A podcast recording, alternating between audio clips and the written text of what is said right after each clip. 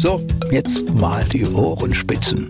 Hallo zum Elefant, Tiger und Co. Podcast, direkt aus dem Leipziger Zoo.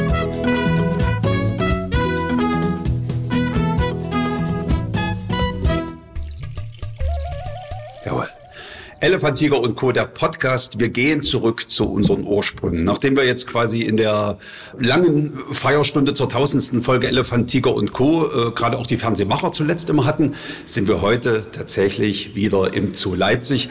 Und dann auch noch gleich äh, der richtig große Schwung. Wir sind bei den äh, Tieren, die besonders viele Geschichten produziert haben, an sich auch schon wahnsinnig groß sind und einfach ja unglaublich viel Interesse auf sich ziehen. Ich habe jetzt so viele Adjektive verwendet und drehe auf fast schon durch in meiner Ansage. Deswegen ist es umso besser, dass heute gerade hier jemand bei mir ist, von dem ich es gewohnt bin, dass er mir gerade mit sachlichen und ruhigen Antworten äh, den Puls ein bisschen wieder senken kann. Ich bin hier im Elefantentempel bei Robert Stehr. Robert, sei herzlich gegrüßt. Danke, dass du uns empfängst. Hallo. Robert, ähm, es ist, ich, wir müssen das gerade ein bisschen einordnen, weil bei euch passiert ganz schön viel gerade hier. Wir haben vor knapp zwei Monaten das Elefantenjungtier gehabt, das jetzt tatsächlich auch einen Namen trägt, Akito. Und wir warten ja quasi schon auf die nächste Niederkunft. Wie ist so das Wohlbefinden der Großfamilie? Von außen betrachtet ähm, unaufgeregt. Innerlich sind wir natürlich äh, gespannt, ja. äh, wie sonst da was, wie das jetzt beim, beim nächsten Weibchen wird. Ähm, die einen Prognosen sagen, alles völlig entspannt. Die anderen sagen, das wird alles komplett anders. Wir lassen uns überraschen. Auch die zweite hat noch kein eigenes Jungtier. Äh, gehabt, ist aber bei der Betreuung von Jungtieren sehr umsichtig. Und deshalb hoffen wir, dass das der gute Grundstein ist für weitere Erfolge. Kann das jetzt quasi jeden Moment, also könnte jetzt quasi jemand zur Tür reingestürzt kommen und sagen, es ist soweit? Ist das schon so nah dran? Kann theoretisch schon. Es ist aber häufiger, dass die äh, nachts ihre Jungtiere zur Welt bringen. Allerdings kann es auch sein, dass die sich hier so geborgen, sicher fühlen, auch im, im Kreise ihrer Herde, dass das dann tagsüber losgeht. Weil du sagst, die einen Experten sagen so, die anderen sagen so. Du bist ja nun durch die vielen Jahre im Zoo garantiert auch schon ein Experte. Hast ja, ja auch schon wahnsinnig viel gesehen. Was, wie, wie ist so dein Gemütszustand? Wir haben es sowieso nicht in der Hand. Ja. Äh, letztendlich entscheidet das Jungtier selbst, wann es reif ist und wann es raus möchte. Die Statistiker sagen, bei einer kürzeren Tragzeit ist es häufiger ein Männchen und bei einer längeren Tragzeit ein Weibchen. Deshalb hätten wir gegen eine längere Tragzeit jetzt durchaus nichts einzuwenden. Ja, ja. Die erste hat äh, sich sehr beeilt. Bei der Schwester kann es jetzt durchaus ein bisschen, bisschen länger dauern. Wir sind gut dabei. Nun bist du ja ein sehr gewissenhafter Typ. Ich bin gerade den Weg hierher, wo wir gegangen sind, hast du hier noch einen Schalter umgelegt, da, also immer den Blick für das, was gerade auf Arbeit noch nötig ist. Erträgst du so eine, äh, sagen wir mal, so eine, so eine vage Stimmung wie die jetzt gerade, wo man nicht wirklich weiß, was als nächstes passiert? Es bringt äh, uns nichts, es bringt den Tieren nichts, wenn man sich verrückt macht. Ja. Ähm, die Elefanten sind eher so ruhige Gemüter. Und wir wissen natürlich auch, dass die viel äh, Ausgeglichenheit brauchen ähm, im Tagesablauf. Und wenn wir jetzt so kopflos durch die Gegend rennen, tun wir unseren Tieren keinen Gefallen damit. Da die Herde an sich äh, geschlossen ist, ähm, auch was Jungtierbetreuung angeht, jetzt mittlerweile schon etwas Erfahrung mit sich bringt, sind wir da auch ein bisschen entspannter. Also äh, es ist sowieso ein gewisses Risiko, sich zwischen Elefanten zu bewegen. Ja wenn das eine Mutter mit dem Neugeborenen ist, ist das schon ja, durchaus gefährlich. Wenn es jetzt drei, vier tobende Elefanten sind, äh, potenziert sich das natürlich. Und deshalb ziehen wir uns da ein bisschen äh, stärker zurück, lassen den Elefanten ein bisschen mehr das Feld und versuchen das, was wir von außen und im Vorfeld organisieren, vorbereiten können. Äh, alles andere müssen wir dann sowieso der Natur überlassen. Wie ist denn der Kleine, also Akito, so drauf? Also in, bei den Bildern bei Elefant, Tiger und Co. sieht man ja immer schon recht munter. Ist er auch frech? Äh, ja, na, das, das ist eigentlich bei allen Elefantenjungtieren so, dass die äh, am Anfang absolute Narrenfreiheit im Kreise der Familie genießen, kriegen auch ab und zu mal eine Zurechtweisung von den Größeren. Das ist natürlich auch gegenüber dem Pfleger zurzeit äh, hin und wieder mal angesagt. Wenn man bedenkt, dass der jetzt 156 Kilo auf die Waage bringt, Beachtlich. ist er in, in keinem mehr in der Gewichtsklasse äh, seiner umgebenden Pfleger. Ähm, und wenn der dann in die Knochen springt, äh, von hinten in die Beine rennt oder irgendwie sowas, das kann dann schon hässliche Folgen für uns haben. Macht er sowas ähm, soweit wir das verbieten können, nicht, nee. Aber sonst, das, das wäre so ein Antrieb von ihm, mal ausprobieren, was geht, oder? Der, der reibt sich auch an den großen Elefanten äh, an den Beinen, wenn es irgendwo juckt. Ja, dann müssen wir ihm sagen, dass das bei uns bitte zu unterbleiben hat. Und äh, ja. das kriegt er, das kriegt er schon mit. Ähm, ist ja auch bei den, bei den erwachsenen Elefantenkühen so, dass er genau weiß, bei der Tante darf er das, bei der anderen Tante lieber nicht. Bei Mutti hat er vielleicht noch ein bisschen mehr äh, Narrenfreiheit. Und so, so pegelt sich das alles irgendwo ein wenn er jetzt gerade so seine Dinge ausprobiert, ist das auch schon im Sinne von Kraft? Also, dass er schon testet, was weiß ich, kann ich den Stein jetzt schon irgendwo hinschieben oder? Das, das versucht er natürlich. Ähm, bei den Steinen, die sind äh, eine Gewichtsklasse, die auch ein großer Elefant nicht verrücken kann. Ja. Äh, da klettert er eher drauf rum. Ähm, aber die, die kleineren Objekte, also alles, was mobil ist, Äste, ähm, versucht er schon zu heben, den Großen nachzuahmen. Das äh, zu zerknacken. Das gelingt ihm meist nicht. Auch ähm, Schubkarren oder sowas? Ist das nee, Schub, Schubkarre, ähm, da müssen wir ihm schon sagen, dass er das nicht machen soll. Also ja. das, wissen die, das wissen die großen Elefanten, dass da entweder Futter drin ist oder äh, Mist, aber dass das nicht umgeworfen wird. Das, das lernt er dann automatisch auch, dass er da äh, die Finger davon zu lassen hat. Oder auch beim Schlauch müssen wir aufpassen, dass er da nicht über die Stränge schlägt und, und den als Spielobjekt benutzt und den versucht, uns wegzuziehen. Oder, und das müssen wir natürlich jetzt am, am Anfang ein bisschen unterbinden. Wie, fühl, wohl, äh, wie wohl fühlt er sich denn unter den ganzen großen Beinen oder zwischen den ganzen großen Beinen, die da um ihn drumherum stehen? Also für ihn ist das toll. Ähm, die Hälfte spielt und die Hälfte, ja, die kann er ärgern, schubsen äh, und dann wegrennen, wenn es brenzlig wird. Und wenn es ganz schlimm ist, dann wird gebrüllt, dann sind schon zwei, drei, die ihm helfen, auf dem Weg der, der genießt die Aufmerksamkeit. Ähm, muss man dann sehen, wie es sich mit dem nächsten Jungtier oder dem übernächsten Jungtier dann angeht, äh, dann ist er der Größere. Da muss er dann zumindest die Aufmerksamkeit teilen. Aber äh, bis jetzt ist ja uneingeschränkte Aufmerksamkeit und das findet er richtig toll. Man kennt das ja bei Menschen auch von jungen Eltern, was weiß ich, wenn das so ein kleines Kind schreit, dass sofort alle, ah, und es geht das bei euch Pflegern auch so, dass ihr jetzt noch einen ganz anderen Sinn dafür entwickelt habt, wenn der Kleine irgendwie ruft, oh, was könnte denn da jetzt wieder Großes sein? Ja, du kannst nicht, du kannst nicht immer gleich bei jedem Schrei hinrennen. Häufig sind wir irgendwo in der Nähe und, und haben das im Blick. Und dann können wir dann schon einschätzen, ähm, ob da jetzt jemand kommt und hilft oder ob es eine Notlage ist, wo wir dann auch eingreifen müssen. Bisher war das nicht der Fall, das haben die alles äh, untereinander geregelt bekommen. Und dann gibt es natürlich auch so eine, so eine Schreihälse wie, wie zum Beispiel die Hoa früher, als die noch klein war. Die hat einfach bloß geschrien, weil sie isoliert war, weil sie alleine war und äh, dann kamen die anderen und haben sich um sie gekümmert. Das waren aber alles keine Familienmitglieder ja, und irgendwann äh, hatten die dann keine Lust mehr dazu. Die waren das dann leid, auf dieses ganze Geschrei äh, zu reagieren und die war dann auch nicht sonderlich beliebt. Also so äh, Aufmerksamkeitsschreier haben dann vielleicht auch in der Gruppe einen etwas schwereren Stand. Er ist jetzt natürlich hier involviert in die, in die Familie, da ist eine ganz andere Aufmerksamkeit da. Aber trotzdem, denke ich, wird sich das irgendwo einpegeln. Ist er denn jetzt im Großen und Ganzen immer nur mit seiner Mutter zusammen und, und, und, und seiner Oma? Oder äh, habt ihr da immer größere Gruppen, die wechseln, wo er mal mit drin rumspringt? Also Mutter wird ja sicher immer dabei sein. Ja, also die Mutter, die Mutter ist eigentlich immer dabei, äh, beziehungsweise beim, beim Training früh ähm, wechselt er zwischen Mutter und Tante. Manchmal ist er etwas aufgeschlossener dem Wasserstrahl gegenüber, dann bleibt er bei der Mutter, wenn die geduscht wird. Wenn es ihm zu viel ist, rennt er zur Tante rüber. Da ist immer äh, ein Spalt in der Tür offen, dass er hin und her kann. Äh, manchmal hält man ihn auch mit dem Schlauch etwas auf Abstand, wenn man merkt, die Mutter ist jetzt beim Training etwas gehemmt. Also sie kann sich nicht so richtig hinlegen, wenn der immer um die rumwuselt. Ja. Äh, sie guckt dann immer, die ist sehr aufmerksam, auch die Tante äh, möchte sich natürlich nicht auf ihn drauflegen, wenn sie sich zum, zum Abduschen hinlegt.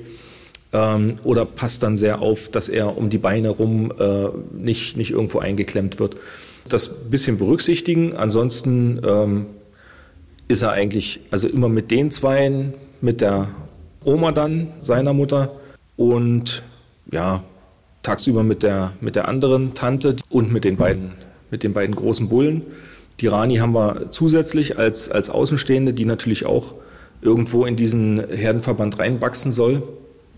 Ähm, die hält sich aber aus diesen äh, Familienverbänden äh, etwas zurück, weil sie noch nicht so, so richtig Fuß gefasst hat mit der, mit der Leitkuh und ihrer besten Freundin.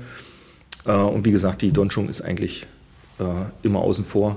Also diese, diese, dieser eigene Charakter, das haben ja auch deine Kollegen erzählt, der ist wirklich bei Elefanten klar spürbar. Also wirklich auch Charakterzüge. Wer schüchtern ist, wer eher ja, so ja. drauf ist, wer, wer die Macht mag, wer gerne provoziert. Das ist, ist, ist definitiv so, aber es heißt nicht, dass das bis in alle Ewigkeit so äh, bleiben muss. Zum Beispiel war die, die Donchung und die, die Mutter von Voinam, die Ching, die waren nach der Geburt und bei der Betreuung von Voinam sehr gute Freunde. Und das hat sich dann aber später komplett gedreht. Dann gab es einen äh, kleinen Zwischenfall, wo die, die Ching die Donchung in einen Weidezaun äh, geschubst hat. Und seitdem hat sie die immer äh, irgendwie argwöhnisch beäugt. Elefantengedächtnis. Ja, ja, und das hat sie ihr schwer übel genommen. Und äh, da war dann von der anfänglichen Sympathie und Freundschaft nicht mehr so wahnsinnig viel übrig geblieben. Und da gibt es auch unter Elefanten jetzt nicht sowas wie eine Aussprache, wie man es jetzt bei Menschen sich wünschen würde oder sowas. Also dass sich da wieder mal so eine Annäherung stattfindet? Na, die findet statt, aber nicht im Guten.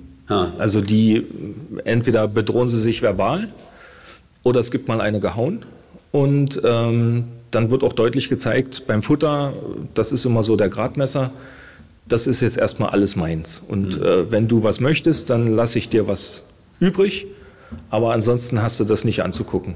Das kann dann, das kann dann sein, dass es durch äh, andere Umstände, dass dann neue Elefanten dazukommen, andere weggehen, können sich wieder Allianzen bilden.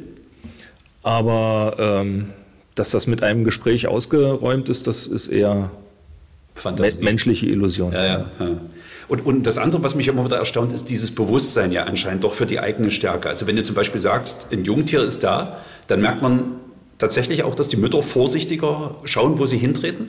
Ja, auf jeden Fall. Also die machen dann ähm, so sehr ausgiebige ähm, Bewegungen, die Beine da drüber zu heben, um dem Ja nicht, nicht weh zu tun. Also die haben ja auch das Jungtier jetzt hier, den Akito, äh, nach der Geburt, glaube ich, eine Stunde in der, äh, im Stall durch die Gegend geschoben, bis der sich dann so berappelt hatte, dass er auf die Beine gekommen ist. Ja. Das sieht für einen Außenstehenden sieht das schon ziemlich, ziemlich brutal aus. Da muss man auch ein bisschen, bisschen Nervenstärke mitbringen, weil man natürlich nicht genau weiß, was ist jetzt zu viel, was hält der aus. Aber die sind auch zur Geburt schon relativ stabil. Und der hat sich dann irgendwann berappelt aufgestanden und dann ist für die Elefanten alles in Ordnung. Solange das Jungtier nicht steht und zumindest aufrecht stehen bleiben kann und dann später auch mitläuft, ist für die Elefanten immer, immer Gefahr, ist immer Aufregung. Ja. Äh, in freier Wildbahn würde dann der Tiger oder der Löwe kommen und da ist praktisch das Jungtier in dem Moment verwundbar. Wenn es dann steht und zwischen den Beinen der Großen äh, mitlaufen kann, dann kann ihm so gut wie nichts mehr passieren. Und da drängen dann die größeren, die erfahrenen Elefanten auch drauf, dass die diese Situation erreichen, so schnell wie möglich. Und dann muss so ein Jungtier auch relativ zäh sein und äh, am Anfang sehr lange auf den Beinen bleiben, bis es sich dann das erste Mal zum Schlafen hinlegen kann. Wenn man dich jetzt auch mit so mit deinem Engagement hört, kann man sich gar nicht vorstellen, dass du eventuell irgendwann mal was anderes gewesen bist als Tierpfleger bei den Elefanten. Ist das so? War es äh, einmal Elefant, immer Elefant bei dir oder wie hat es bei dir eigentlich angefangen mit der Karriere? Ja, war eher, war eher zufällig. Die, muss, oder muss man fragen, bist du immer zu Leipzig gewesen? Ja, bin hier, okay. bin ja. hier äh, ausgebildet worden. Und dann war nach der Ausbildung äh, das Angebot entweder Menschenaffen oder Elefanten. Und da aber die. Das ist keine schlechte ähm, Auswahl, oder? Ja, man lernt es aus einer etwas anderen Sicht in der ja. Ausbildung kennen. Ähm, und die, die Affen haben ein sehr unangenehmes Auftreten gegenüber Fremden. Ja. Sehr vorsichtig ausgedrückt. Die haben, äh, die spucken ja. sehr gerne und sehr intensiv. Der Tierarzt kann da ein besonders äh, intensives Lied von singen. Und die haben zwar damals noch so, ein, so, eine Art direkten Kontakt mit dem Affen gehabt, aber man wusste, mit äh, dem Umbau vom Pongoland wird sich das ändern. Und auch so insgesamt äh, war der Kontakt zum Tier natürlich bei den Menschenaffen äh, deutlich geringer als bei den Elefanten. Ja. Und deshalb habe ich mich dann ähm, fürs Elefantenhaus entschieden. War im Nachhinein wahrscheinlich die richtige Entscheidung. Und dann ist hier ein älterer Kollege in Rente gegangen und dann war eine Stelle frei und das hat gepasst, auch von den Elefanten Ich habe auch, äh, von, mir gegenüber hat es gepasst. Ich habe auch von einigen anderen Kollegen von dir gehört, dass es eben gerade auch bei Elefanten auch nicht, für, äh, nicht jedermanns Sache ist. Also wenn der Rüssel zum Beispiel einem in der Hosentasche äh, schon Käst nach irgendwelchen Dingen sucht, also gerade jetzt so als junger Tierpfleger muss man sich da auch erstmal Respekt verschaffen. Du musst ja am Anfang ähm, Respekt und Vertrauen ähm, verschaffen, möglichst äh, gleichmäßig. Also die dürfen keine Angst vor dir haben, dürfen aber auch nicht sich alle Freiheiten dir gegenüber rausnehmen. Und solange das gleichmäßig wächst, man muss dem dann natürlich auch zeigen, wenn der jetzt äh, einen am Arm greift, wo es einem dann selbst zu viel ist, muss man dem Elefanten auch sagen, hier ist Stopp. Ähm, nicht, dass er dann eben diese Grenzen überschreitet und dann sein, sein Kräftepotenzial äh, dem Pfleger gegenüber zum Wirken bringt. Das ist eine rein ja, psychologische Überlegenheit. Ansonsten hat man kräftemäßig dem Elefanten natürlich nichts, nichts entgegenzusetzen. Was haben Sie mit dir denn am Anfang angestellt? Also als du neu warst hier bei den Elefanten, hast du da noch so was im Kopf? Ja, natürlich ähm, passt jeder, passt jeder Aus, Ausbilder auf den, auf den Nachwuchs so weit auf, dass dem da jetzt nichts passiert und ja. äh, dass er die Situation lernt, richtig einzuschätzen, seine eigenen äh, Fähigkeiten nicht, nicht zu überschätzen. Die, die Überlegenheit des Pflegers äh, besteht ja eigentlich nur darin, dass man schon mehrere Schritte im Voraus ähm, so planen kann wie beim Schachspiel und dann guckt, okay, wo wird's gefährlich oder ähm, wo muss ich jetzt eventuell die Notbremse ziehen. Ist aber bei vielen anderen Tieren genauso. Also der Elefant ist jetzt nur vom, vom äußeren Erscheinungsbild natürlich logischerweise sehr kräftig einzuordnen. Die ersten Zwischenfälle sind bei mir zum Beispiel mit einem mit einem Hängebauchschwein und mit einem Uhu passiert, okay. die äh, manch einer der Zoobesucher nicht als besonders gefährliche Tiere auf dem Zettel hat, aber insgesamt, weiß ich nicht, kann über zwei Drittel der Tiere den Pfleger hier verletzen oder, oder schwer zu Schaden bringen. Äh, das lernt man eben, solche Situationen einzuschätzen ähm, und möglichst zu umgehen.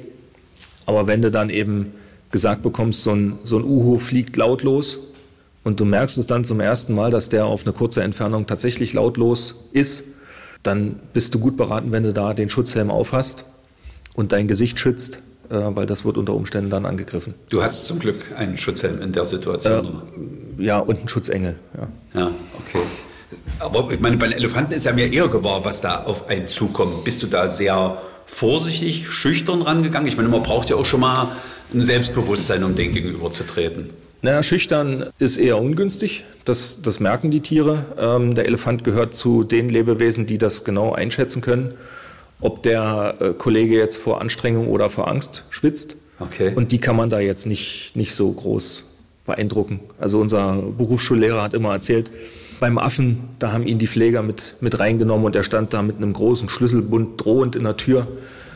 Und er hat genau gewusst, wenn da jetzt der Affe auch nur irgendwie zuckt, schmeißt er den Schlüssel und rennt weg.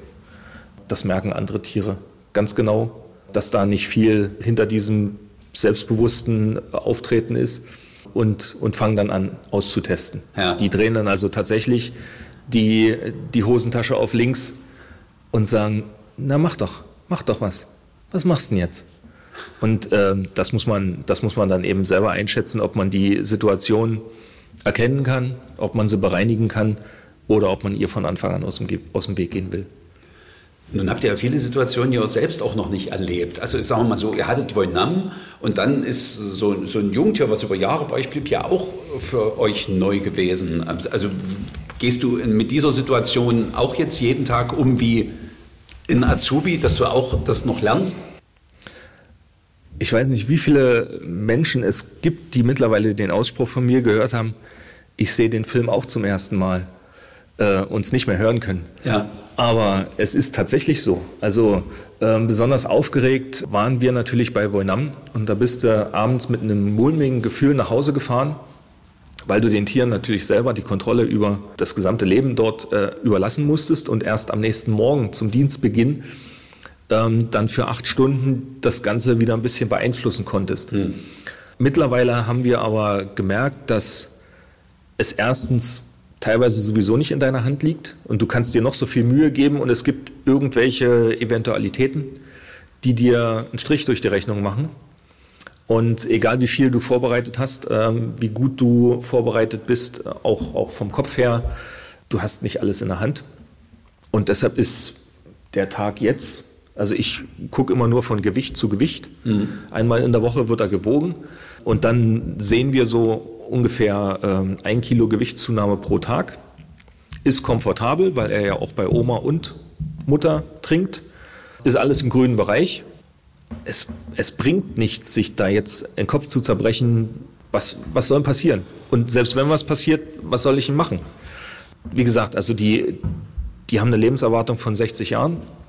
Ich weiß jetzt nicht, wie viele Elefanten in Leipzig oder äh, in Europa äh, insgesamt 60 geworden sind. Ja. Einige sind auch schon mit sechs Jahren gestorben oder noch jünger. Das gehört einfach zum Leben dazu. Und ja, dem ist jetzt nicht, nicht geholfen, wenn ich ja, vor Sorge nicht in Schlaf komme, sondern der braucht einen, einen ausgeschlafenen Pfleger. Den, den Rest macht die, macht die Herde über Nacht. Eine ganz andere Situation, die auf euch zukommt, die ja auch noch nie da war, vielleicht sogar in vielen anderen Zoos noch nicht, dass ihr ja jetzt quasi noch drei trächtige Kühe habt, dass also im besten Fall tatsächlich, sagen wir mal, in einem oder in anderthalb Jahren hier vier kleine Elefanten rumspringen. Ähm, Freude drauf oder Respekt davor? Äh, ja, also der, der Erstgeborene hat es natürlich eigentlich am, am schwierigsten. Ähm, der hat erstmal unerfahrene äh, Mutter und Tante und dann hat er die ganzen gefährlichen Situationen, also die Geburt selbst, den Abgang der Nachgeburt, der nochmal mit großen Schmerzen verbunden ist bei der Mutter. Den hat er bei den anderen Müttern, wo er ja dann in unmittelbarer Nähe dabei ist, hat er auch nochmal gratis alles dazu. Also es gibt unheimlich viele Gefahren im, im Leben eines, eines kleinen Elefanten und auch äh, vieler anderer Jungtiere. Es gibt so viele Dinge, die, die passieren können. Und immer wenn wir gedacht haben, es läuft gerade alles super, dann hat sich einer einen Stoßzahn abgebrochen oder dann hat ein Elefant dem anderen auf den Schwanz gebissen und dann hat das angefangen zu bluten, musste behandelt werden. Also es ist immer irgendwas. Und ähm, die Erfahrung zeigt, dass du für, für alle Dinge, die du lösen kannst, irgendwo eine, eine Lösung finden wirst. Ähm, es sind genügend Leute dabei, ähm, viel Erfahrung. Neue Erfahrungen muss man dann auch, auch sammeln. Daran wachsen wir natürlich auch. Wir können auch national oder vielleicht sogar auch international äh, bestimmte Quellen anzapfen, um äh, Situationen, die wir noch nicht erlebt haben, äh, mit anderen auszutauschen. Und ansonsten ja, hoffen wir, dass wir viele Sachen in unserer Ausbildung erlebt haben und, und äh, gelernt haben, die uns dann äh, voranbringen. Aber du freust dich auch drauf auf diese Situation oder lange Denkpause? Ja, beim Voinam haben sie uns, glaube ich, mal gefragt, wie lange die Freude vorherrschte. Und so die richtige Euphorie, weiß ich nicht, ob das Stunden, Tage waren. Und dann ist es schwere Arbeit. Also der kleine Elefant selbst macht ja jetzt nicht besonders viel Arbeit. Der Haufen, den der jeden Tag macht, der ist überschaubar. Ja. Das macht man einfach so mit weg. Die Großen machen so viel Mist, da fällt das nicht ins Gewicht. Die Verköstigung, das übernehmen auch die Eltern, beziehungsweise äh, im Fall der Elefanten die Mutter. Ausbildung ist jetzt noch nicht dran, hm. lernt er teilweise von den, von den erwachsenen Elefanten. Also so wahnsinnig viel haben wir mit ihm gar nicht zu tun. Und ich weiß jetzt nicht, ob es so wahnsinnig viel Unterschied macht, ob das jetzt ein Jungtier ist oder vier. Hm. Ähm, das, was für einen gilt, gilt dann auch für vier. Also die müssen sich dann eben bloß bei ihrer entsprechenden Mutter an der Seite möglichst einordnen, dass man das irgendwo ähm, in geregelten Bahnen gehandelt kriegt, dass die alle rausgehen. Aber auch da wird irgendwann das Management umgestellt werden vom direkten Kontakt, wo wir jetzt doch noch relativ äh, eng bei den Elefanten mit dran sind und so äh, tatsächlich als Teil äh, der Herdenstruktur gelten, ähm, werden wir uns dann zurückziehen und in den geschützten Kontakt übergehen.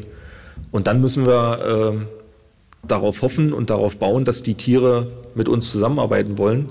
Denn wenn die sich zum Beispiel kein Blut abnehmen lassen wollen, dann stehen die hinten in der Ecke und dann kannst du dort an Belohnung auffahren, was du willst. Da muss ein Weg gefunden werden, dem Elefanten diese unangenehme Erfahrung trotzdem schmackhaft zu machen. Das ist dann wieder eine ganz andere Herausforderung. Wollte ich gerade fragen, wie ist das jetzt für dich? Also ich meine, es ist ja eine wirkliche Umstellung dann auf, auch auf diesen ähm, geschützten Kontakt. Wie siehst du dem so entgegen, gerade wenn du das noch anders kennengelernt hast? Ähm, das ist Im Grunde genommen auch nur eine, eine Herausforderung. Hm. Man kann jetzt nicht sagen, dass der Beruf dadurch äh, unattraktiver wird oder gefahrloser. Denn das Einzige, was den geschützten Kontakt und den direkten Kontakt verbindet, ist der Kontakt. Man muss also immer die Distanz zum Tier unterschreiten. Kontaktlose Blutentnahme ist meines Wissens nach nicht möglich. Noch nicht erfunden. Ne? Ähm, auch die Fußpflege, dazu muss man den Elefanten genauso anfassen. Und Kontakt mit so kräftigen, wehrhaften Tieren ist immer gefährlich. Genauso, ob man jetzt bei einem, bei einem Menschenaffen oder bei einer, bei einer Raubkatze Blut abnehmen möchte. Das ist auch nicht hundertprozentig sicher. Es soll wohl selbst Ärzte gegeben haben, die von menschlichen Patienten bei der Blutentnahme gebissen wurden. Und mhm. äh, Restrisiko bleibt immer. Mhm. Das macht eben die Herausforderung aus, dass man das für das Tier so angenehm wie möglich gestaltet, für den Pfleger so sicher wie möglich und wenn es geht, für das Unternehmen so kostengünstig äh, und so effektiv wie möglich. Denn da wird natürlich noch ein bisschen was umgebaut werden müssen. Ähm, der Elefant ist relativ kräftig und ähm, dort bestimmte Sicherheitsgitter so zu konzipieren, dass dort nur ein ganz geringer Teil des kräftigen Elefanten ähm, durchkommt und äh, vom Pfleger dann manipuliert wird. Das ist dann die Herausforderung. Robert, du klingst doch immer sehr konzentriert und auch so ausgewogen. Kannst du bei dieser Arbeit jetzt zum Beispiel auch mal auf Genuss umschalten? Also zum Beispiel so wie jeder äh, Zoobesucher, der sich eben darauf freut, dass die Elefanten baden und da einfach dabei stehen bei diesem kleinen Schauspiel. Ge geht das für dich? Der Tierpfleger genießt anders. Okay. Genauso wie der Tischler wahrscheinlich anders genießt. Oder der Gossenreiniger. ähm, das ist halt ein, ein Beruf. Natürlich gehört äh, gewisser Genuss dazu. Ansonsten hätten die Leute ja die ganzen Berufe nicht gelernt. Ja. Oder würden alle auf der Couch sitzen.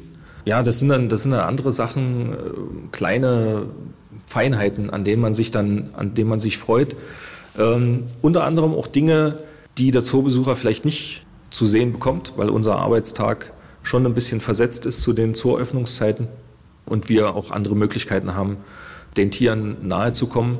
Ähm, so haben wir schon die Möglichkeit, noch mit den Tieren anders umzugehen und äh, freuen uns dann auch über kleine, kleine Erfolge. Wenn zum Beispiel der Woinam äh, für die Auftauphase, die er beim morgendlichen Training bei mir äh, vielleicht von einer Viertelstunde eher dann so auf alle Kommandos hört, braucht und wenn das dann vielleicht mal in fünf Minuten geht, dann ist man da schon für einen kurzen Moment sehr glücklich. Aber so dieser pure Niedlichkeitseffekt oder sowas und oh, der Kleine, das, äh, das verkneift man sich dann auch irgendwie, oder? Ja, das, das, das bildet ja Elefant, Tiger und Co. ab. Ja. Ähm, der, der große Teil der Arbeit, das dürfen wir natürlich nicht so sagen, das ist schon sauber machen. Ja. Es geht aber nicht nur darum, den ganzen Dreck irgendwo in einer Ecke zusammenzuschieben und wegzuschaufeln, sondern man muss dann schon genau äh, gucken, und das, das lernt man auch in der Ausbildung, wie ist denn der Dreck? Und die Konsistenz so eines, so eines Milchkothaufens, das können, glaube ich, nur äh, junge Eltern oder eben junge Tierpfleger die, die Freude darüber ermessen, wenn der jetzt, nachdem es ein paar Tage ein bisschen, bisschen dünner war, wieder fest geformt ist. Und das sind, das sind dann so die, die Sachen, die klar machen, warum man da eben auch eine dreijährige Ausbildungszeit äh, braucht, dass man eben aus dem Augenwinkel sehen kann, welche Tiere sich heute besonders gut vertragen oder eben nicht, welcher Elefant ein bisschen mehr äh, Zuwendung braucht, wo was fehlt. Der eine frisst ähm, Sand oder ein paar Steine. Das ist vielleicht Indiz dafür, dass ihm Mineralstoffe fehlen. Also das muss man dann alles noch so ganz nebenbei mit beobachten, berücksichtigen. Und ja, es ist mittlerweile wirklich schwer, sowas auch zu vermitteln weil viele Sachen in, in Fleisch und Blut übergegangen sind und, und so automatisiert sind. Aber wie gesagt, also es gibt immer auch Möglichkeiten, wo man mit dem Kopf mal abschalten kann und wo man dann auch mal äh, die Situation ein bisschen beobachten soll. Das äh, kommt manchmal vielleicht ein bisschen kurz äh, oder man würde sich gerne dort ein bisschen, bisschen äh, mehr widmen, dass man diese ganzen feinen sozialen äh, Gefüge, die sich dort entwickeln in so einer Herde, dass man die beobachtet und, und auch die, die Entwicklung des, des Jungtieres ein bisschen. Aber äh, ja. Also wie ist denn zum Beispiel jetzt das Elefantenbaden für dich? Ähm, ist, ist das vorrangig Stress, weil man die Gruppe da so äh, dirigieren muss? Äh, oder ist das eben auch gerade, sagen wir mal, die hohe Kunst des Tierpflegers, das genau eben so dirigieren zu können und so ein Stolz drauf? Naja, es soll natürlich möglichst jeder Elefant, der da zum Baden antritt, auch baden gehen. Mhm. Äh, ansonsten verliert ja die, die Veranstaltung da ihre Glaubwürdigkeit. Ähm, wir versuchen das so harmonisch wie möglich mit den, mit den einzelnen Elefanten äh, zu gestalten. Äh, es gibt einige, die nicht so gerne baden gehen, andere sind äh, regelrechte Wasserratten. Dann muss man zusehen, dass es da nicht zu, zu Auseinandersetzungen kommt. Man muss da schon viele Sachen im, im Kopf haben. Auch welchen Elefant ich jetzt wohin schicke mit den, mit den Äpfeln beispielsweise als, als Belohnung beim Baden, äh, dass der möglichst nicht dem anderen da in die Quere kommt oder dass die, die Bugwelle, die der eine jetzt verursacht, das Jungtier unter sich begräbt, das muss man, das muss man schon alles irgendwo mit berücksichtigen. Und gerade wenn es dann äh, so die ersten vorsichtigen Badeversuche sind, ist man natürlich bemüht, dem Jungtier beispielsweise das Ganze so angenehm wie möglich zu gestalten, denn der soll ja keine Angst vor ja, dem klar. tiefen Wasser ja. bekommen. Und da ist dann auch viel Fingerspitzengefühl vonnöten, dass man dann guckt, jetzt sind wir in einem glücklichen Umstand, dass die, die Mutter badet sehr intensiv. Was heißt, sie badet intensiv? Sie taucht ausgesprochen gerne den Äpfeln hinterher. Hm. Die kann man also auch ins tiefe Wasser bringen. Und da ist gut, wenn die Tante am Beckenrand stehen bleibt, die geht nicht so gerne ins tiefe Wasser und das Jungtier dann zwischen beiden hin und her äh, pendeln kann. Sobald er dann anfängt, ein bisschen zu blubbern, weil es zu viel Wasser war oder fängt an zu brummen, weil es jetzt doch ein bisschen unheimlich wird, dann muss man wieder zusehen, dass das Ganze sich etwas beruhigt, dass ähm, die Mutter dann eben sich ihm wieder widmet. Also man muss dann schon auch da so ein bisschen Neuland betreten mit dem Jungtier, genauso wie er lernt, lernen wir aus, aus dem Verhalten. Schwimmen die denn regelrecht oder gehen die einfach nur, der eine geht tiefer runter als der andere und lässt auch mal das Wasser über dem Kopf zusammenschlagen? Das ist wie Hundepaddel. Okay. Kann man unter Wasser gut beobachten, wir natürlich nicht, weil wir stehen immer auf der anderen ja. Seite. Äh, wir können unter Wasser dann uns das Ganze vorstellen, wenn wir einmal in der Woche das Becken sauber machen und dann selber im Becken unten drin stehen, allerdings ohne Wasser. Ja, also für, für uns ist es jetzt nicht mehr so beeindruckend, den Elefanten unter Wasser zu sehen. Ähm, dazu hat man dann schon äh, häufiger mal ähm, die Möglichkeit. Aber so wie, wie Dauerbesucher, die jetzt jeden Tag beim Elefantenbaden stehen, haben wir natürlich nicht die Möglichkeit, ja, da äh, nur zu gucken. Es ist halt auch Arbeit. Also man muss da auch äh, voll bei der Sache sein. Wenn irgendwas schief geht, kann so eine Situation dort mit den Elefanten auch relativ schnell gefährlich äh, werden. Und deshalb mit den Händen in den Taschen und dem Kopf in Wolken äh, geht nicht. Nutzen die denn auch, äh, das Baden jetzt, um euch ein bisschen zu necken? Also bis es seid ihr als Pfleger auch schon mal mit geduscht worden vom Elefant? Das versuchen wir möglichst zu vermeiden. Aber die Tendenz hätten sie. Ja, wir versuchen das gar nicht erst anzugewöhnen. Also es gab mal einen Elefanten oder äh, vielleicht macht sie das auch jetzt mal, äh, wenn keine Äpfel mehr geworfen werden, dann dann schlägt die mit dem Rüssel sehr energisch oder versucht äh, mit dem Wasser zu spritzen, um auf sich aufmerksam zu machen, ey, ich bin auch noch da. Und das müssen wir einfach ignorieren, genauso wie die Eltern am Süßigkeitenregal im Supermarkt die quengelnden Kinder ignorieren müssen. Ansonsten gewöhnt sich das ganz schnell an und dann hat man so einen bettelnden Elefanten ja. äh, oder eben einen wasserspritzenden Elefanten. Äh, solange das nur Richtung Pfleger geht, ist es für Besucher relativ witzig für den Pfleger nicht. Wenn die das dann noch Richtung Besucherbereich machen, ähm, wird es dann im Winter schon recht unangenehm. Ja. Deshalb versuchen wir, dass solche ähm, Spielereien sich gar nicht erst äh, entwickeln, weil das dann schwierig ist, sowas wieder abzugewöhnen. Gibt es denn auch Momente, wo man sich sagt, dem Elefanten sollte ich mich jetzt nicht, nähern? Also ich habe das zumindest bei den Bullen so gehört, wenn die in der Mast sind, äh, dass die dann ein ganz eigener Charakter sind. Spürt man das? Ja, also es gibt, es gibt immer Situationen, ähm, wo es sicher ist, wenn man einfach mal einen Schritt zum Gitter wieder rausmacht. Ähm, deshalb sind ja die Gitter so gestaltet, dass man dort auch bequem durchpasst. Deshalb gibt es auch diesen Notbaum auf der Innenanlage. Man muss also nicht jede Situation versuchen, mit seiner Menschenkraft ja. äh, dem Elefanten gegenüber zu bestehen, weil das einfach nicht funktioniert. Und ähm, da ist man dann gut beraten, wenn man einfach aus dem Weg geht und die zwei streitenden Elefanten machen lässt. In der Vergangenheit sind äh, weltweit eine Menge Elefantenpfleger äh, ums Leben gekommen oder zumindest zu Schaden, weil die versucht haben, eben solche Streitigkeiten, äh, die sie nicht mehr beherrschen konnten, äh, zu trennen. Und deshalb muss man da schon gucken, was, kann ich jetzt noch regeln und was regeln die jetzt lieber unter sich. Was, äh, dieser, dieser Fluchtbaum in der Mitte der Anlage, das ist quasi wie, wie, ein, wie ein kleines Versteck sozusagen, in das ihr euch zurückziehen könnt, stabil. Ja, das ist äh, mit, mit mehreren Öffnungen so ausgestattet, dass der Pfleger dort äh, reingehen kann, wenn die Situation das mal erfordert. Bis jetzt war eigentlich selten Not am Mann, dass man dort mal beiseite gehen musste. Man hat auch an verschiedenen Orten auf der Anlage die Möglichkeit, die Tiere zu beobachten aus solchen Bunkertüren, äh, wo der Elefant selber nicht reinpasst.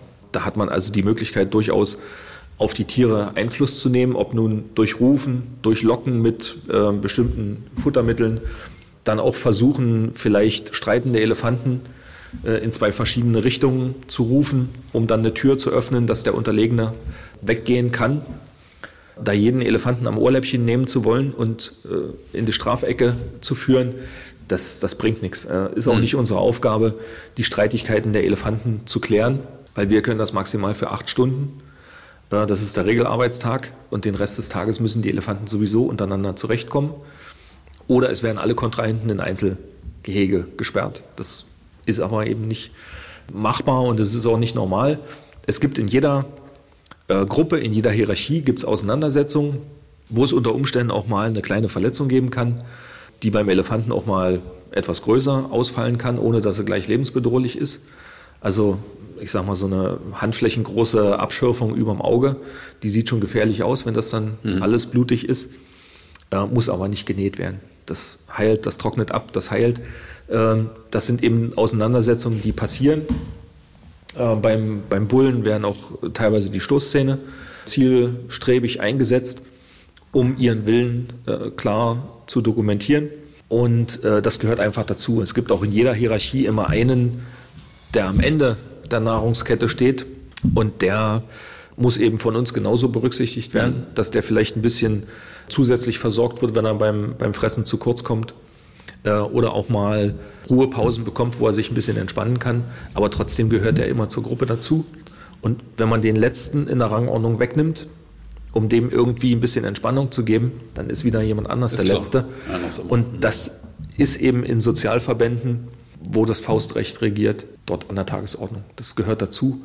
Und da muss man auch ja, gewisses dickes Fell entwickeln, dass man da nicht, nicht alles zu sehr vermenschlicht und dann gleich versuchen wird, äh, jeden Elefanten, der da in einer Auseinandersetzung unterlegen ist, gleich auf den Arm nehmen zu wollen und, und mhm, zu trösten. Klar. Das brauchen, das brauchen die nicht. Also die brauchen da schon eine klare Ansage, das bringt denen mehr, als dann beiseite genommen werden, verpimpeln vielleicht noch ähm, irgendwas zustecken, der andere kriegt es mit und sobald er wieder in die Gruppe zurückgeht, gibt es aber doppelt Feuer.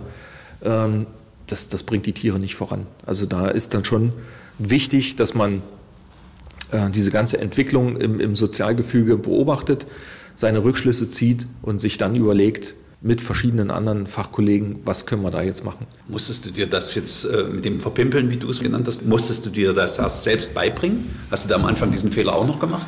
Nee, das lernst du entweder im Elternhaus, gesunder Menschenverstand, äh, oder spätestens in der Ausbildung. Es gibt Tiere, die dazu dienen, dass andere die aufessen und dass Tiere äh, gezüchtet werden, um für andere als Futter zur Verfügung zu stehen. Gut, ich habe jetzt relativ wenig Mitleid mit den Grashalmen, die gemäht werden, um unsere Elefanten zu verköstigen. Aber ähm, bestimmte Dinge gehören einfach zum, zum Leben in der Natur dazu, eben auch wieder tot. und damit muss man eben lernen, umzugehen. Und ähm, das ist beim Elefanten, habe ich eigentlich immer gedacht, günstig, weil die werden 60 Jahre alt. Das Arbeitsleben ist nicht 60 Jahre lang. Also wenn du einen ganz kleinen Elefanten zu Beginn deiner Karriere hast, wirst du ihn höchstwahrscheinlich nicht sterben sehen. Mhm. Das kann auch anders kommen und damit muss man irgendwie umgehen. Und äh, deswegen ist trotzdem jeder, jeder Lebenstag äh, auch wieder ein Gewinn. Und ja, wie viele Gewinne es dann im, im Endeffekt geben wird, das weiß man dann am Ende. Aber man weiß, dass das, was wir machen und diesen Weg, den wir gehen, schrittweise, dass das die richtige Richtung ist. Ich komme nochmal auf ein Detail zurück, was du vorhin ansprachst, der abgebrochene Stoßzahn. Wie geht denn ein Elefant zum Beispiel mit sowas um? Ja, nicht so wehleidig wie die Menschen. Ähm, das dachte ich mir schon, ja. Wenn, wenn der abbricht bei Voinam, der war äh, sehr ungestüm mit seinen Stoßzähnen, die sind mehrfach abgebrochen. Okay. Und da hing dann auch so ein Stück ähm, Zahnnerv frei. Mhm. Und das sind Schmerzen, die ich mir nicht vorstellen kann. Mhm. Also so viel Schmerztabletten kann ich wahrscheinlich gar nicht nehmen, wie das schon beim Zusehen wehgetan hat. Aber Elefanten sind da relativ zäh und man muss natürlich versuchen, das weitestgehend sauber zu halten, in Anführungsstrichen. Aber die gehen natürlich gleich wieder in Sand und Schlamm und das verdreckt alles wieder. Und besonders schlau sind sie ja in der Hinsicht dann nicht, weil sobald der Schmerz weg ist, wird dann wieder mit dem dünnen Stoßzähnchen auf das Hinterteil von der Oma eingestochen, bis dann wieder was abbricht. Also das ist wie mit den Kindern und der heißen Herdplatte. Der eine greift einmal drauf und weiß, dass das doof ist und der andere macht es ständig. Hm. Und es ist immer eine Koexistenz. Also wenn der Elefant nicht möchte, dass das gespült wird, ist es für uns relativ schwierig, das zu machen. Ja. Wenn der das in irgendeiner Form mit viel guten Zureden, mit viel Belohnung dann über sich ergehen lässt, weil natürlich solche Behandlungen dann auch äh, durchaus schmerzhaft sind, dann kann man das auch in den Griff bekommen. Wächst der nach? Die, die wachsen lebenslang. Also okay. bei den Weibchen ist da äh, nicht so sonderlich viel äh, Zahnnerv drin, bei den Bullen schon. Und wenn die dann sehr hoch abbrechen, äh, kann es dann sehr, sehr schlimm werden. Also ähm, wenn man sich vorstellt, dass dieser Nerv ja Richtung Auge äh, geht und wenn sich das dann alles entzündet, ähm, das ist dann für so einen großen Elefant auch äh, schon lebensbedrohlich. In freier Wildbahn, wenn es richtig böse geht, Todesurteil. Dazu haben wir natürlich dann hier im Zoo noch die Möglichkeit, Fachkollegen, Tierarzt, äh, dort ein bisschen was entgegenzuwirken. Das sind die Vorteile, die man hat und nicht immer als alles gleich dem, dem Lauf der Natur überlassen muss, ähm, sind aber eben auch Herausforderungen. Also solche Behandlungen, da wird sich auch kein Tierarzt danach drängen. Auch Backenzähne bei Elefanten zu bearbeiten, ist mit viel Aufwand, mit Narkose äh, verbunden und hat natürlich auch keine äh, Garantie, dass das dann alles hundertprozentig super ist. Ich wechsle auch gerne das Thema, bevor sich ja. mein Gesicht jetzt noch ganz verzieht. Aber ich komme noch mal zu einer Ausgangsthese von mir. Einmal Elefant, immer Elefantenpfleger. Ist das für dich etwas, was du dir auch tatsächlich äh, bis zum Schluss vorstellst und auch einfach dabei bleiben möchtest? Am besten noch über die Rente hinaus? Nee. ähm, da ist ja jetzt die Frage an die Bundesregierung, wann ist es denn soweit mit meiner Rente? Ha. Ein paar Jahre sind es schon noch. Es sind schon noch ein paar Jahre und das ist wahrscheinlich bei, bei Straßenbauern und, und Maurern genauso unvorstellbar, dass die mit, mit 70 noch auf dem Bau rumkriechen. Achso, ähm, ist bei euch auch körperlich sehr hart. Weil, weil ähm, der Beruf des Tierpflegers auch ähm, ja. zum großen Teil ein sehr schwerer Beruf ist hofft man natürlich immer, dass man bis ins höhere Alter äh, dort noch mithalten kann. Wir haben jetzt mittlerweile auch so einen, so einen Hoftraktor, der einen Teil der Arbeit vereinfacht, aber der macht sie eben nicht selber. Und selbst wenn wir jetzt noch fünf davon anschaffen, brauchen wir immer noch fünf Leute, die den fahren und dann möglicherweise auch absteigen, äh, um den zu bestücken. Und auch das geht auf die Knie und auf den Rücken. Und ja, es ist die Frage, ob das bis ins hohe Alter alles so funktioniert. Wie, wie viel Schubkarre ist denn pro Tag? Schon eine Menge oder was? Oder? Also sowohl den, was das Füttern angeht. Den Gedanken machen sich nur äh, Besucher, ja. die sich nur damit beschäftigen müssen für diesen Gedanken. Ähm, wenn man den ganzen Tag die Dinger durch die Gegend schiebt, dann macht man sich nicht, das sind jetzt 160 Kilo oder, ja, ja, weil dann wirst du irre. ähm, die eine Kollegin hat vorhin gesagt, sie erspart sich das Fitnessstudio. Hm. Das kannst du dir hier bei dem Beruf auch locker ersparen. Hm. Ob du dafür die Ausdauer hast, äh, die Energie, ähm, das nach Feierabend dann noch weiter zu betreiben. Weiß ich nicht, muss jeder, muss jeder selber entscheiden. Der Wunsch wäre es natürlich, so lange wie möglich dabei zu bleiben, auch bei den, bei den Tieren, die man äh, von klein auf beispielsweise kennt. Aber äh, auch die Vergangenheit mit, mit älteren Kollegen hat gezeigt, dass das jetzt nicht bei jedem äh, so funktioniert hat. Aber also, also ein Wechsel jetzt zum Beispiel, ich mache mal gleich das Extrem zu den Ameisen oder sowas äh, in, in, die Pflege oder was Kleineres, äh, das steht jetzt für dich noch nicht so im Fokus? Weiß ich nicht. Man kann sich für alles begeistern. Ja. Ähm, man kann sich auch vielleicht für andere Berufe begeistern. Mhm. Äh, aber momentan steht es für mich nicht an, dass das jetzt an der Tagesordnung wäre. Und deshalb spiele ich jetzt mit dem Gedanken auch noch nicht so intensiv. Und schon gar nicht in dieser Phase. Also es wird ja gerade jetzt richtig spannend äh, hier gerade bei euch im Elefantentempel im Zoo Leipzig. Äh, wenn alles gut läuft, ähm, in einem Jahr würde ich mich auf den nächsten Podcast mit dir freuen, wenn denn hier die große, tummelnde kleine Elefantenherde umherspringt. Ähm, Robert, recht herzlichen Dank für die Einblicke hier in deinen Arbeitsalltag, äh, der ja garantiert immer spannend ist, noch immer spannend bleiben wird, dass du auch da weiter viel Spaß noch dran hast. Und ähm, ja, vielen Dank für deine Antworten. Gerne. Danke. Dann wäre also alles gesagt. Elefant, Tiger und Co. Ein Podcast von Elefant, Tiger und Co. und MDR Sachsen.